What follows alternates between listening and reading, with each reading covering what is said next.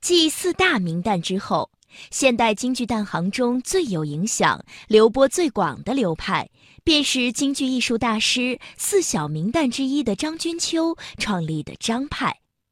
在演唱上，他吸取了梅兰芳的甜、程砚秋的婉、尚小云的尖、荀慧生的绵和四大家之所长。